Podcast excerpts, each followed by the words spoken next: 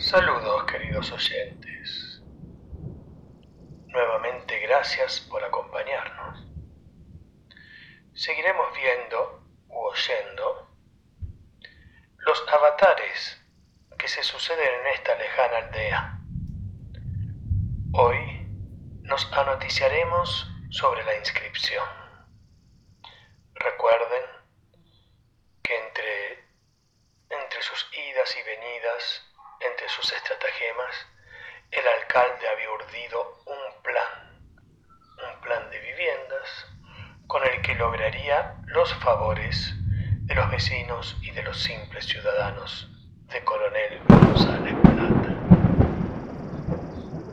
Nuevamente, gracias por estar. La inscripción.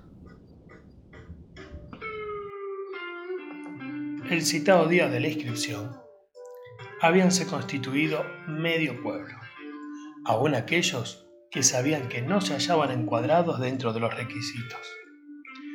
Así fue como, previa entrevista para notificar, llegó el tan esperado día de la cita. Cada cual llevó la documentación pertinente.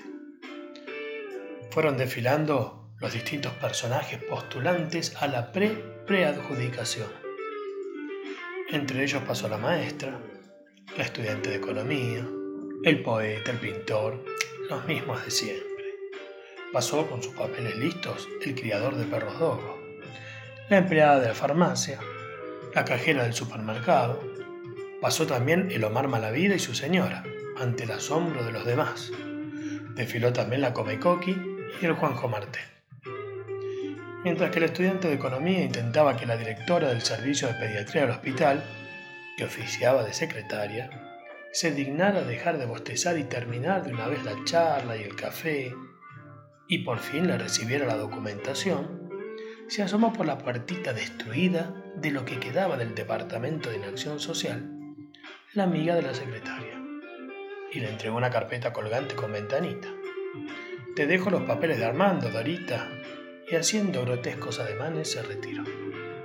Entre tanto que, a la espera de que por fin dejara de bostezar, la estudiante intentaba responder oralmente las preguntas que no le realizara la improvisada asistente social. Mirá, te explico. En casa la habitación de los chicos no tiene ventana. Vivimos en el garaje de la casa de mamá. Sí, sí. No te preocupes. Qué sueño tengo. Estoy desde las 11 de la mañana. Después te completo todo, ¿sí? No, pará. ¿Estos datos no son importantes? Sí, pero después lo hago. Sí, ya te conozco. Pero escúchame. La habitación de los chicos está sobre la cámara séptica del pozo ciego y comparto el baño con la casa de mamá.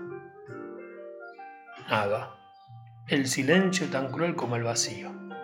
La secretaria desvió la mirada y concluyó. Mañana te lo completo. Ahora estoy cansada. En eso irrumpió madre y fue conducida a la oficina contigua. Esta venía acompañada por doce de sus hijos. Con madre nunca se sabía si bien iba a pedir algo, a pelearse con alguna esposa celosa o a improvisar alguna pacífica ocupación en reclamo de alguno de sus múltiples derechos. El último turno de esa tarde fue para Máximo Aurelio. Entregó los papeles y un poco en broma susurró al oído de la secretaria. India, espero que ahora que estás vos acá las cosas sean más claras que de costumbre. Sí, Max, me conoces. Mirá, India, si no se hacen bien las cosas, bueno, me conoces. Sotocorro y la India se conocían desde antes, gloriosas épocas en que ambos pertenecían a la oposición popular contra el régimen. Habían sido compañeros de armas. Con el tiempo se distanciaron.